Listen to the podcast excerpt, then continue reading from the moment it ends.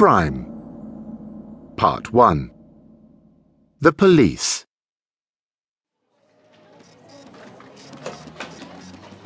Me and my partner had been working on the case for about two months. We were part of a larger sting operation to take down Henry Deacon, one of the most notorious crime bosses in town. He'd been picked up before for petty crime, such as selling black market goods, but nothing ever really stuck. The evidence was either found to be inadmissible in court, or the jury members would be intimidated or bought off, so he'd always walk.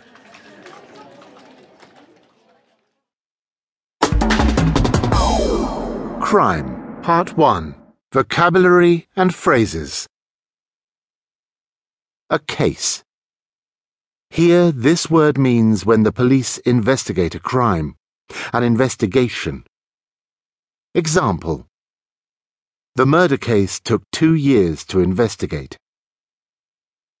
A sting, or sting operation. This is sometimes called a police sting and is a complicated operation to catch criminals. Example The police sting took over a year but eventually closed the crime syndicate down.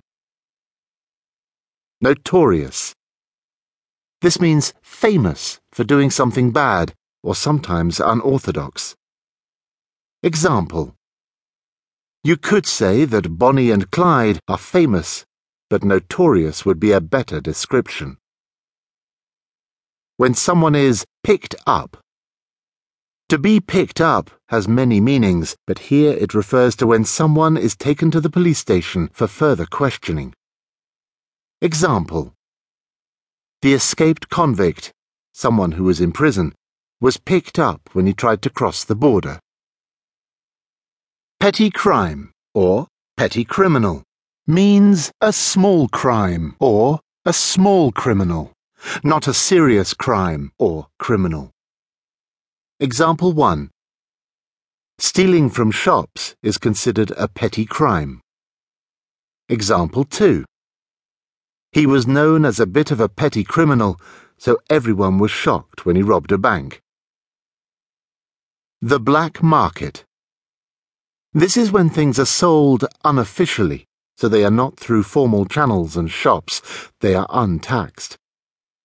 Example Black market cigarettes account for 30% of all cigarettes sold in the UK. When something doesn't stick. Again, this has many meanings, but in this context, it means when the evidence against a criminal is not enough to convict them. So the police try to connect someone to a crime, but it doesn't stick to them. Example The DNA evidence was inconclusive, so the charge didn't stick. To be inadmissible in court. This is evidence that cannot be used in court. For some reason, the evidence has become useless. Example the witness was drunk when he saw the crime, so his evidence is inadmissible. To intimidate someone means to act in a threatening way towards someone, or to be intimidated by someone means to feel threatened by someone. This is used for both physical and psychological intimidation. Example 1 He was always intimidating his wife. Example 2 His wife was intimidated by him. To buy someone off, or to be bought off.